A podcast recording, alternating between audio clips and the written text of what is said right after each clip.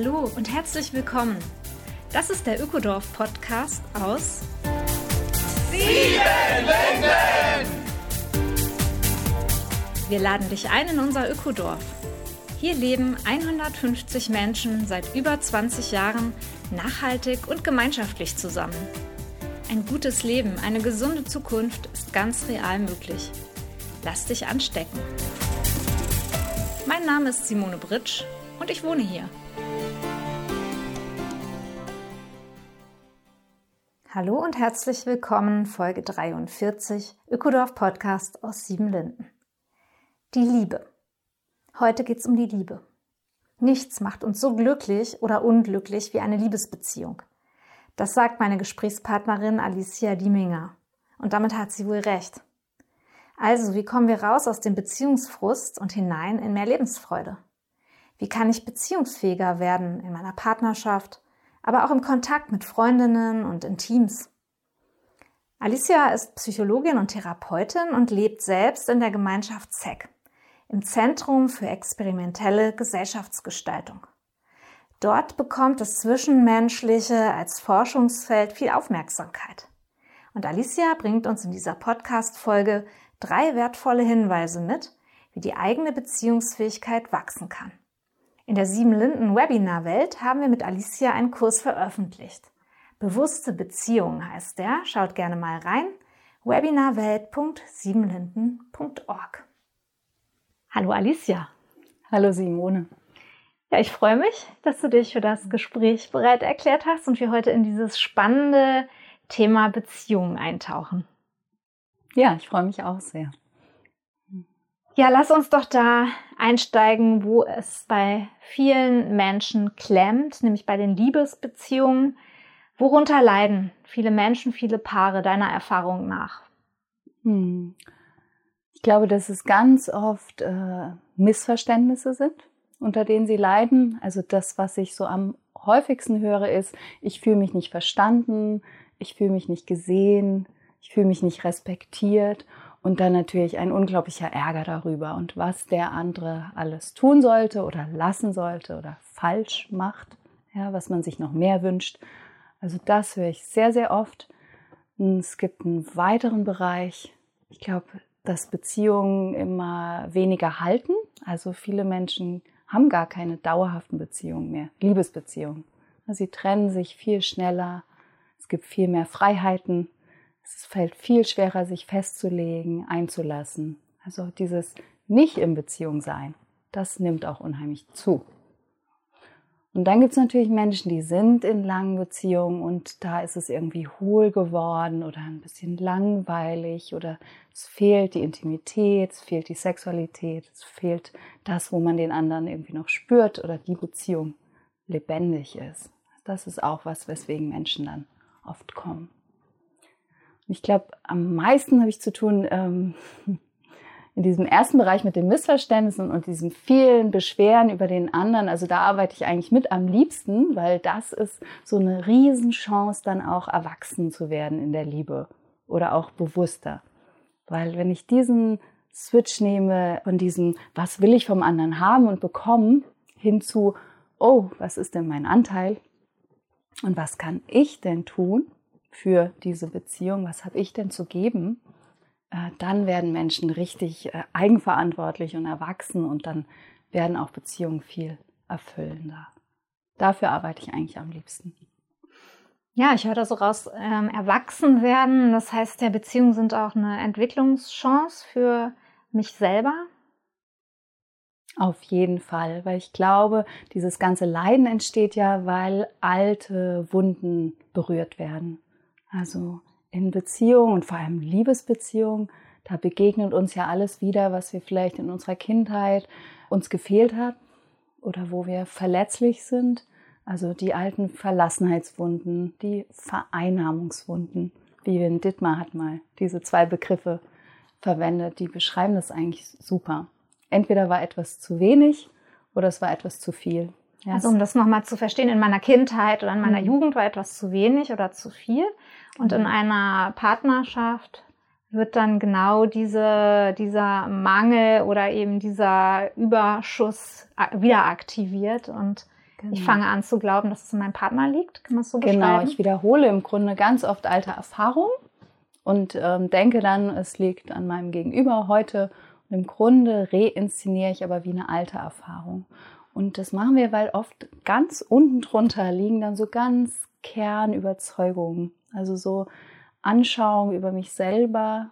Und die sind echt auch sehr schmerzhaft. Also sowas wie, ich bin falsch oder ich bin nicht geliebt ich bin es nicht wert oder auch ich bin hier nicht sicher. Ja, das sind so ganz alte Wunden und ähm, das sind im Grunde auch Anschauungen, die wir uns immer wieder selber erzählen, unten drunter, oft ganz unbewusst.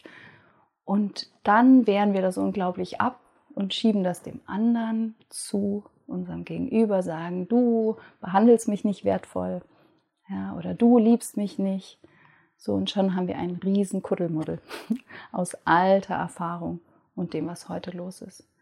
Manchmal können wir den heutigen Menschen gar nicht richtig sehen. Wir verwechseln den dann wirklich und unterstellen dann ganz viel.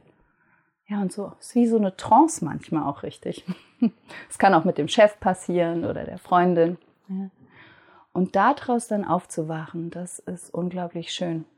Also das können wir über Bewusstsein. Ja, das ist ganz gut. Merken, das gehört zu mir. Ich habe diese alte Anschauung. Ich erzähle mir das. Ich bin es nicht wert, zum Beispiel. Und das ist erstmal sehr schmerzhaft, aber dann auch unglaublich befreiend. Und dann kommt dieser Wachstum in Beziehung, durch Beziehung. Dann wird es sehr frei. Das ist ganz gut, dass du das auch ansprichst. Ne? Wir reden jetzt mal exemplarisch hier über Liebesbeziehungen, aber vieles davon lässt sich auf Freundschaften, auf unsere Verhältnisse in einem Team, auf überhaupt Beziehungen, die wir im Leben so eingehen, übertragen. Was macht mich denn beziehungsfähig, Alicia, oder beziehungsunfähig? Ich habe ja gerade schon beschrieben, genau dieses ähm, sehr persönlich nehmen, ja, oder auch den anderen verwechseln, dem anderen unterstellen. Das sind so äh, denke ich, Punkte, die uns beziehungsunfähig machen oder wo wir immer wieder Leid ja, mit hervorbringen werden, bei uns selber Unzufriedenheit oder auch den anderen verletzen. Und ähm, Beziehungsfähigkeit beschreibt für mich all das, was ich dann tue oder auch wie ich dann bin, um das anders zu machen. Das heißt, wenn ich schaue, wie kann ich jetzt diese Beziehung liebevoller gestalten, hilfreicher gestalten? Und ganz wesentlich für mich ist sowas wie Präsenz.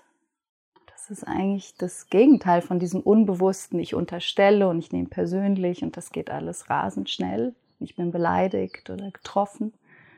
Und Präsenz heißt, oh, ich atme erstmal einmal zwischen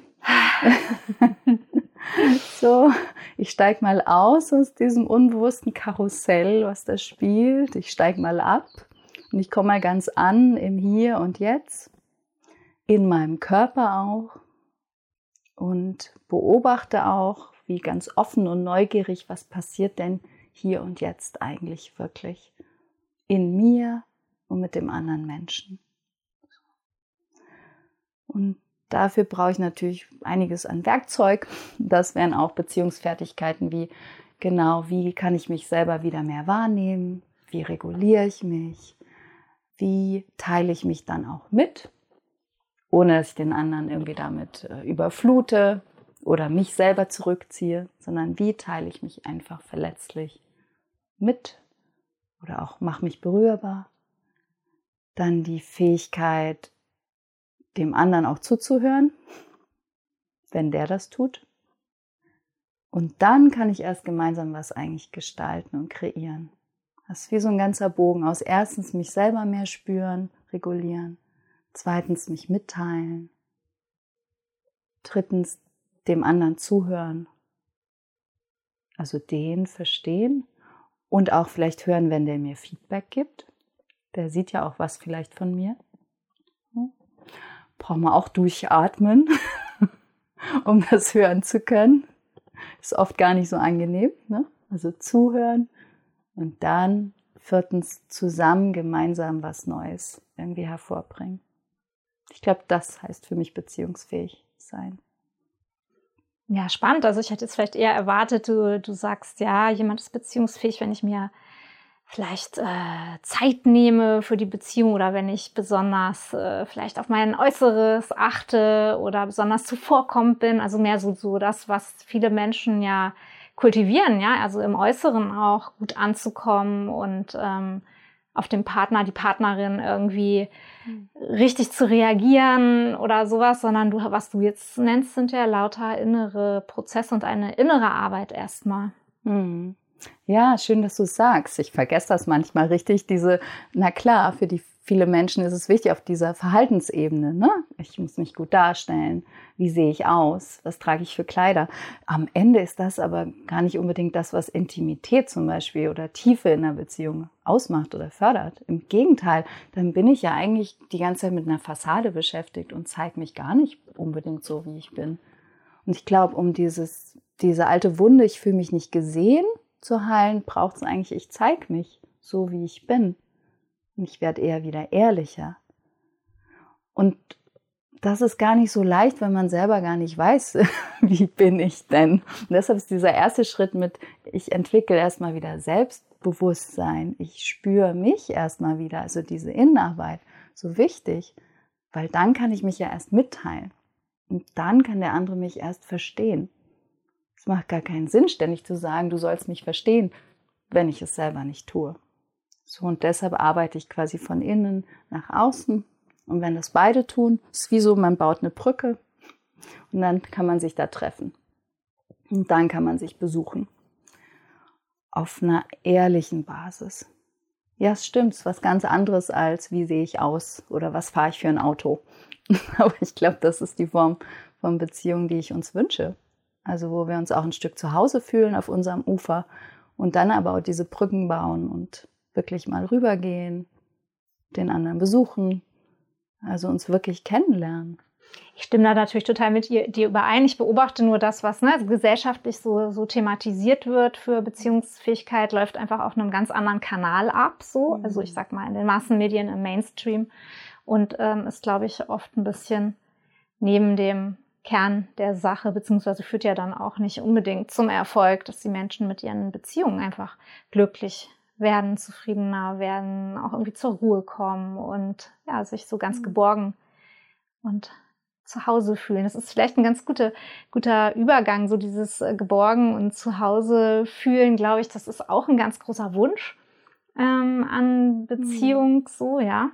Und gleichzeitig haben wir ja alle auch einen Freiheitsdrang. Also wir wollen einerseits ja so dieses geschützte Bindung und andererseits brauchen wir Autonomie und wollen wollen auch wirklich noch sich, also ich möchte mich immer noch selber spüren, obwohl ich in einer Beziehung bin. Begegnet dir das auch oft? Ja, ich glaube, das ist eins der Grundthemen. Das stimmt, das habe ich vorhin gar nicht gesagt, aber darum ringen eigentlich alle Menschen in Beziehung. Ich glaube, sobald ich mich einlasse, kommt auch diese andere Bewegung. Oh. Und ich glaube, das nimmt zu, weil diese Freiheit heute so einen viel höheren Wert hat. Es werden unheimlich schnell auch Partner ähm, ausgetauscht, wenn irgendwas nicht passt. Also Freiheit wird immer, ja, wird überbewertet und Abhängigkeit immer verpönter. Und ich glaube, es braucht so einen Frieden mit beiden. So, weil eigentlich brauchen wir beides, wie du schon sagst. Und ich glaube, erst wenn ich auch so meiner Abhängigkeit ähm, zustimmen kann und die nichts Bedrohliches ist, dann kann ich auch erst so richtig frei mich fühlen in einer Beziehung. Also ich, was ich oft beobachte, ist, für viele Menschen ist es richtig gefährlich auch, ähm, wenn Nähe entsteht oder Abhängigkeit entsteht weil sie eben auch Blödes erlebt haben, weil es Verletzungen gab früher. Und dann ist es wie so ein Stück gefährlich. Und je näher es wird, desto heikler. Und dann gehen unglaublich viele Schutzmaßnahmen auch los. Und dann gehen viele auch schnell wieder. Und ich glaube, da braucht es so ein richtig bewusstes Entscheiden von, ha, ich darf bleiben und ich darf da drin mich aber hin und her bewegen zwischen jetzt will ich nah sein, jetzt brauche ich auch meinen Raum. Und es ist gut, wenn beide das dürfen und da wechseln dürfen. Weil sonst passiert sowas, dass man sich darauf so abonniert und dann ist der eine Partner auf einmal immer der Anhängliche und der andere immer der Freiheitsliebende und das geht immer schief. Also sobald ich den anderen Menschen so in so eine Schublade stecke. Hey, du bist ja immer so unabhängig und du willst ja nie mit mir sein und immer willst du weg, dann verliere ich eigentlich den Kontakt und auch dieses realistische, hey, ich brauche auch mal meinen Raum. So, sobald ich das alles darüber schiebe und Vorwürfe mache, ähm, ich glaube, gibt es immer Schwierigkeiten und Streit, ja, weil der andere fühlt sich natürlich ungerecht behandelt. Also was mir jetzt daran gut äh, gefällt oder auch so richtig erfrischend ist, ist das Spielerische, ne? Weil eigentlich sind es ja, ja, zwei, müssen ja gar nicht so zwei, zwei Pole sein, ja, also äh. Verbundenheit und Autonomie, sondern das eher so wie Kräfte zu sehen, die, die miteinander spielen und mal ist der eine oben und mal der andere und ja, ja genau. dass es sich eben im besten Fall in so eine natürliche Balance auch einschwingt, ja, in so einer Beziehung. Ein schönes Bild. Ich stelle mir das auch eher so wie Eiskunstlaufen oder ja, ein Tanz. Genau. Ein Tanz zwischen diesen Polen. Und ich selber bewege mich dazwischen und der andere auch. Und es ist wunderbar, wenn wir uns da nicht festlegen. Hast du nicht auch irgendein Format, was Beziehungstanz oder, ja, oder sowas genau. heißt? Habe ich von dir gelesen? Ja, wir haben einen Kurs entwickelt, der heißt Beziehungstanz, weil wir da auch wirklich so ganz körper- und erfahrungsorientiert das mal erforschen, weil für viele Menschen ist das ein Riesenthema und da können wir unendlich lange drüber nachdenken. Aber deshalb leben wir noch nichts anderes. Und es ist, macht total Sinn, da auch was auszuprobieren. Also auch sowas wie Grenzen oder Ja und Nein. Also wirklich mal körperorientiert zu bearbeiten. Ich mache das mit einer Kollegin, die auch ganz viel Ahnung über Trauma hat oder ja, Grenzen, äh, auch über Kontaktimprovisation. Ja, und wir versuchen das ein bisschen spielerisch, diesen Tanz wirklich mal zu erforschen. Und dann kann das auch unglaublich Spaß machen auf einmal und ist nicht dieses schlimme, oh Gott, du kommst mir näher und dann ne, verkrampfe ich und dann muss ich weg, sondern aha, ein Freund sagte auch vor kurzem, das ist ein bisschen wie Tango tanzen. Da gucke ich ja auch, dass ich auf meinen beiden Füßen stehen kann und trotzdem bin ich ganz in Kontakt mit dir. Und ich tanze ja auch nicht so, dass ich umfalle, wenn du dann auf einmal weg bist, sondern ich bleib schon auf meinen Füßen. Und trotzdem sind wir hier ganz nah. So ungefähr. Ich glaube, es braucht beides. Ich glaube, dieser methodische Ansatz ist auch sehr anziehend für viele Menschen, weil so oft hat Paararbeit ja auch was Schweres mm. und oh, Jetzt ja. müssen wir wieder zur Paarberatung oder ja. zum Psychologen. Und dieses, ja, gefällt mir gerade auch so Be Beziehungstanz und ähm, in der Leichtigkeit auch mal Dinge auszu ausprobieren zu dürfen, ja, da einen Raum für zu haben. Total. Und dann ist es auch viel leichter, ehrlich zu sein. Also ich arbeite sehr, sehr gerne erfahrungsorientiert. Ja, ist man wirklich eine neue Erfahrung. Und dann kann man auch auf einmal über was lachen. Ja, und dann verliert es auch total dieses krampfige oder schuldbewusste oder ja, schambesetzte. Ja, wenn man auf einmal sagen kann, ja klar, ich brauche auch meinen Raum. Oder ja, wow, da will ich jetzt am liebsten weg. Und da können wir gemeinsam drüber lachen. Und dann verliert das völlig diese Macht. Ja. Du hast uns jetzt was mitgebracht. Und zwar drei ganz konkrete Tipps, wie erfüllende Liebesbeziehungen gelingen können. Was hast du für uns parat, Alicia, was wir vielleicht auch gleich mitnehmen können oder ausprobieren können?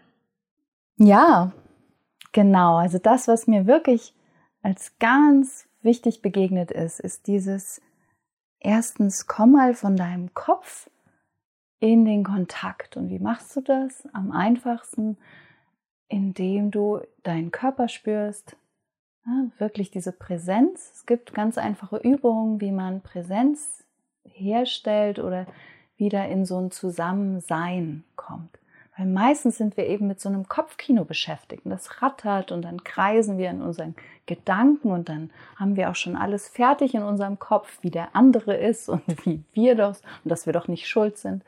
Ja, und das andere wäre wirklich, komm mal von deinem Kopf in deinen Körper und ins Hier und Jetzt und schau mal wirklich den anderen wieder an und vielleicht mit einem neuen Blick und glaub nicht alles, was du denkst, sondern spür wirklich mal in deinen Körper, in deine Gefühle und teil einen Moment mit dem anderen Menschen. Und daraus entsteht vielleicht was ganz Neues. Ja. Wie mache ich das? Wenn ich, wenn ich jetzt eben so ein Hamsterrad laufen habe oder vielleicht auch emotional hochgefahren bin, wie komme ich denn dann gerade in diesen schwierigen Momenten von meinem Kopf in meinen Körper nun wirklich wieder rein? Genau, weil meistens machen wir das Gegenteil. Ne? Wir, wir spalten sogar eher noch unsere Gefühle ab, ne? drücken die eher nach unten und werden ganzkopfig, haben ganz wundervolle Ideen darüber, wie der andere nun ist und warum der schuld ist. Also ich sage immer, am einfachsten ist dieses Selbstregulieren über Atmen und Körperbewegung. Weil den Körper können wir nur hier und jetzt spüren. Den können wir gar nicht gestern spüren oder morgen. Den spüren wir immer jetzt. Das heißt, in dem Moment, wo ich mit Körperbewegung beginne, lande ich automatisch mehr hier und jetzt. Ähm, ich vermittle in meinen Kursen ganz verschiedene Techniken und Wege, wie man diesen Körper wieder so bewegen kann, dass sozusagen diese Präsenz entsteht. Da gibt es Formen wie frei winden, bestimmte Bewegungen, es gibt Schütteln, es gibt natürlich übers Atmen auch vertieftes Ausatmen, auch mal so Schnauben oder Pusten. Also hilft unglaublich, auch Spannung loszuwerden.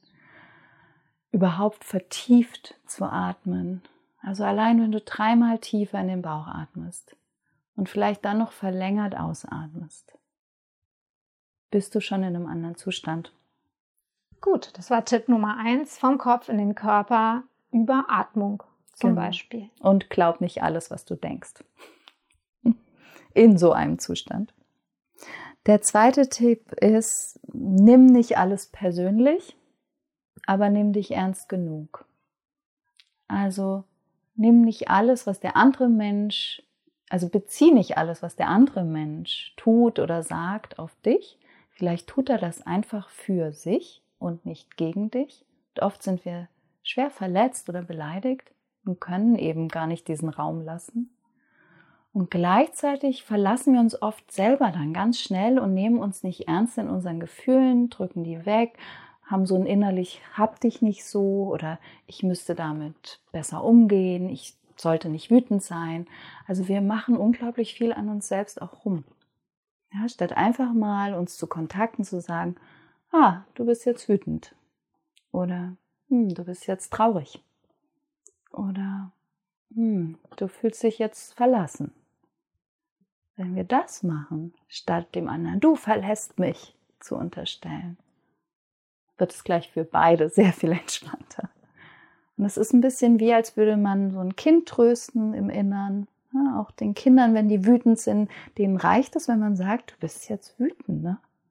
Dann fühlen die sich gesehen. Und wenn ich das mit mir mache und mein Gefühl ernst nehme, dann muss ich das gar nicht mehr dem anderen überkippen. Dann kann ich danach wieder dieses, ja, mich mitteilen und vielleicht sogar sagen, was ich da für ein Bedürfnis habe. Kann ich sagen, wow, das macht jetzt was mit mir, ich fühle mich so und so. Kannst du mich vielleicht in den Arm nehmen? Passt das für dich? Und zack, habe ich diese Brücke gebaut. Und da kommt der andere ja viel lieber auch rüber in mein Land als wenn ich sage, immer gehst du weg und immer lässt du mich allein und wie kannst du nur? Und das hat schon jeder Mann in meinem Leben gemacht. Noch mhm. schlimmer. Ja.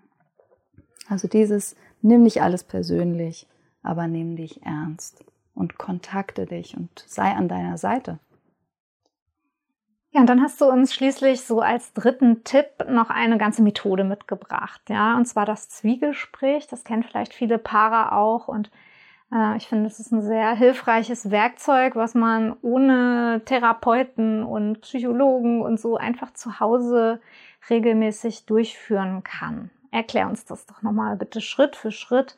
Was ist ein Zwiegespräch und wie können wir es ja, in alltäglichen Partnerschaften etablieren, sodass es uns hilft, einfach eine lebendige Liebesbeziehung zu halten oder aufzubauen? Genau, diese Zwiegespräche, die die hat ursprünglich der Lukas Möller mit seiner Frau entwickelt. Die haben auch ein Buch geschrieben, Die Wahrheit beginnt zu zweit. Das drückt es schon aus, dass man eigentlich alleine das gar nicht rausfinden kann. Man braucht da einander. Und ähm, die Methode hat ein paar wichtige Regeln. Die erste ist, man verabredet sich wirklich für einen regelmäßigen Tag. Man sagt zum Beispiel immer Mittwochabends sprechen wir und auch für eine feste Dauer. Also im besten Fall 90 Minuten. Man kann auch 60, aber meine Erfahrung ist für so einen wirklich guten, entspannten Prozess, wo es auch ein bisschen tiefer geht, sind 90 Minuten gut. Und diese zwei Regeln haben einen ganz schönen Effekt. Das Unbewusste weiß nämlich dann, ah, wir sprechen da weiter. Und dieser ganze Stress und Druck, der oft entsteht, wann sage ich es ihm oder ihr oder mein Gott, wir müssen doch da mal was klären, das, das kannst du dann parken und sagen, ah ja, da sprechen wir ja. Es gibt oft so eine Entspannung im Alltag. Und dann gibt es noch die Stelle, manchmal kann man so fünf Minuten vor Schluss noch so ein heißes Eisen irgendwie auspacken und vielleicht was ansprechen, was einem schwerfällt, was schambesetzt ist oder wo man auch weiß, der andere, oh Gott, das wird die jetzt fordern. Und dann ist da aber auch Schluss nach 90 Minuten. Das heißt, man übt auch dann nicht weiter zu reagieren, sich nicht da weiter aufzuregen, sondern das auch mal ruhen zu lassen und wie so arbeiten zu lassen. Die Verabredung ist es dann nicht in der Küche weiter zu diskutieren, endlos bis Mitternacht, sondern ne, ruhen lassen. Dieses es ruhen lassen übt man auch noch durch eine weitere Regel und die heißt keine Fragen und keine Kommentare. Das heißt, ich steige mal aus aus diesem Besserwissen, aus diesem ich kenne dich doch so gut, ich weiß schon genau, wie du bist, sondern ich höre dir mal zu. Und ich lehne mich mal zurück und ich entspanne mich beim Zuhören. Genau, und der andere Mensch kann einfach mal sprechen in Ruhe, wird auch nicht unterbrochen kann seinen Gedankengang zu Ende sprechen und dann wechselt man. Und der andere Mensch spricht von sich und der andere hört zu. Was würdest du sagen, wie lange ist so eine, so eine angemessene Sprechdauer? Ja, wahrscheinlich nicht zweimal 45 Minuten, nehme ich mal an. Nee, ist schon schön, wenn das immer mal wieder wechselt, aber es ist auch gut, wenn ein Mensch fünf Minuten sprechen kann, weil manchmal kommen dann wirklich Stellen, die wusste ich von mir selber noch nicht. Ja, am Anfang erzählst du das, was du eh schon weißt aber dann kannst du es auch ein bisschen sinken in unbewusstere Schichten, ne? wenn du dafür Raum hast und wirklich mal gehört wirst. Und du speicherst dann auch ab, ah, wow, der andere hört mir wirklich zu. Du musst dich nicht mehr beeilen, du musst nicht darum kämpfen. Also dieses ganze Drama, ich werde nicht gesehen, das beruhigt sich auch mal. Es ist trotzdem wichtig, dann zu wechseln. Ich würde sagen, so nach fünf oder zehn Minuten spätestens, damit es auch ein bisschen gleichgewichtig ist. Sonst wird es auch langweilig für den anderen oder anstrengend. Wenn ihr sehr unterschiedlich seid vom Temperament oder vom Sprechanteil, dann könnt ihr euch sogar einen Timer stellen. Dann alle fünf Minuten wechseln. Das kann helfen. Ansonsten, wer dran ist, darf auch schweigen. Ne? Pausen sind erlaubt.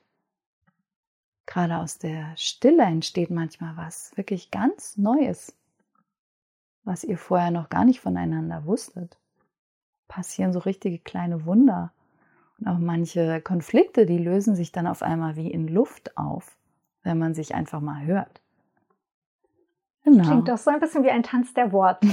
Stimmt, das ist das Tanzen mit Worten oder auch mit ne, Raum lassen und Schweigen auch mal, mit Zurücklehnen. Und da entsteht oft auch viel Dankbarkeit übers Zusammensein. Es entsteht daraus auch oft wieder Erotik das ist ja auch was, was vielen dann so abhanden kommt. Und diese Intimität, diese Nähe im Zwiegespräch, die lässt auf einmal auch wieder Erotik aufblühen. So, das gibt es ganz oft. Hm. Was mache ich denn im Zwiegespräch, wenn mich das aufregt, was der andere jetzt gesagt hat? Und dann hatte der andere ja eine bestimmte Redezeit. Ich koche vielleicht innerlich schon hoch und merke, äh, da will ich jetzt aber das und das und das zu sagen. Eigentlich wollte ich ja aber auf was ganz anderes hinaus. Also dieses Aufeinander reagieren. Genau, wir versuchen genau das mal ähm, eine Pause, diese Pause reinzubringen, weil das machen wir sonst im Streitgespräch immer, dieses unglaublich schnelle Reagieren. Und ähm, ja, in meinen Kursen übe ich dann auch wirklich mit Menschen, wie mache ich dieses Zurücklehnen und dieses Atmen. Das mache ich auch wieder ne, über den Körper. Wie fühle ich mich dann wieder sicher? Was kann ich stattdessen tun? Das, da kommt wieder diese Selbstregulation rein. Das ist Übungssache. Muss ich wirklich, deshalb braucht es da auch vielleicht einen Kurs oder eine tägliche Übung, ja, dass ich da immer wieder aussteige, durchatme. Und deshalb ist halt so ein Zwiegesprächsrahmen auch total schön, weil der ist langsamer, der ist ruhiger. Ich kann merken, ich bin hier in Sicherheit. So, das, das entspannt sich dann auch von Woche zu Woche. Also es hört sich wirklich nach 90 gut investierten Minuten pro Woche an. Ja, ist gar nicht so viel, wenn man bedenkt, wie lange manche Streitereien dann dauern viel länger. Viel Kraft und Energie, äh, die die ziehen könnten. Einfach wie so eine ja, Beziehungshygiene auch, die diese Zeit einzuräumen. Das finde ich ein sehr schönes Tool. Und danke, dass du das hier so eingebracht hast. Wer da jetzt mehr wissen möchte, müsste sich natürlich nochmal auf einer anderen Ebene vertieft informieren. Du hast einen Buchtitel genannt und man findet sicherlich auch im Netz, in Kursen und so weiter einiges dazu. In deinem Kurs, den du ja auch online aufgesetzt hast mit sieben Linden, ist das ja auch äh, Teil, das Zwiegespräch. Ja, und dann würde ich gerne von dir noch wissen, du lebst ja in Gemeinschaft auch. Du lebst in der Gemeinschaft ZEC, Zentrum für experimentelle Gesellschaftsgestaltung bei Bad Belzig. Und wie gestaltet sich für dich ähm, Beziehung dort? Also was ist äh, mit äh, Liebesbeziehungen, aber auch mit Freundschaften, mit Arbeitsbeziehungen in Gemeinschaft, wenn man so zusammenlebt, wenn man sich so täglich sieht? Ja, ich denke manchmal, ne, da ist Gemeinschaft nicht anders als zum Beispiel auch Familie, also überall da, wo wir so lange Beziehungen leben. Da schleicht sich oft so was rein. Wir kennen uns ja vermeintlich ganz gut oder wir denken, dass wir uns gut kennen. Wir wissen dann ganz schnell so Bescheid übereinander. Und das finde ich ist eine Chance, ja, wir, wir kennen uns wirklich tiefer aber es ist auch, auch manchmal ein Problem, weil wir uns nicht mehr wirklich frisch oder neugierig begegnen. Wir stecken uns eben auch in Schubladen so, und unterstellen uns dann ganz viel und wissen eher Bescheid, als dass wir uns zuhören können. Und natürlich haben wir diesen Anspruch total, dass wir uns auch zuhören möchten, aber wir haben eben auch ganz viele Arbeitstreffen, ganz viel miteinander zu bewegen und dann ist eben oft auch gar nicht so dieser intime Raum oder Freundschaftsraum noch. Ja, wir haben permanent auch Großgruppen oder Arbeitstreffen, wir haben sehr viele Termine miteinander. Und da fehlt eben auch manchmal so dieser Raum, wo wir nochmal lauschen können, wo wir wirklich überprüfen können, ah, habe ich dich überhaupt verstanden? Oder was denke ich über dich? Was habe ich für eine Geschichte über dich? Also es kann auch manchmal schmerzhaft sein, so ähm, was wir alles so übereinander denken. Und deshalb haben wir hier im ZEC auch ähm, eine ganz schöne Kultur mit Liebesforschungsgruppen, denen wir uns auch zusammentun, äh, Feedback geben, wo so ein vertieftes Sprechen auch möglich ist. Ähm, es gibt auch immer wieder Einladungen, wenn Menschen zu sich einladen und zu sich sprechen und dann offen sind für Fragen oder auch für Rückmeldungen. Das müssen wir uns auch richtig kreieren, also quasi auch wie ein Zwiegespräch müssen wir uns auch so intimere Gruppen kreieren, weil das sonst im Alltag eben auch hinten runterfällt. Ich glaube, das ist die Kunst so, die Alltagsbeziehung dann auch wieder zu füllen mit ah, kennenlernen, nochmal sich neu begegnen. So, und ich glaube, dann können wir daraus auch richtig Kraft schöpfen, uns unterstützen und dann können wir auch wirksam sein für die Welt. Während wenn wir so aneinander rummachen, das ist wie in einer schlechten Liebesbeziehung, dann schwächen wir uns auch. Ne? So, und da haben wir eben auch die Wahl. Wie können wir uns stärken oder dieses Schwächen dann auch lassen wieder. Ja, ich höre so ein bisschen raus, ne? wie im Kleinen, wie so auch im, im Großen. Es fängt an mit der Eltern-Kind-Beziehung, die uns stark prägt. Und dann gehen wir in Liebesbeziehungen, in Teams, in Gemeinschaften.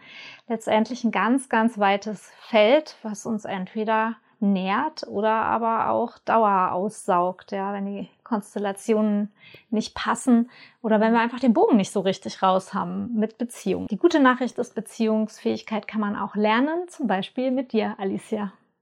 Ja, genau, weil oft haben wir das eben als Kinder gar nicht gelernt. Ne? Weder dieses mich selber spüren und mitteilen dürfen, ne? mir wurde vielleicht nicht zugehört oder meine Gefühle waren nicht erwünscht und deshalb mache ich das mit mir selber eben auch ein Leben lang so.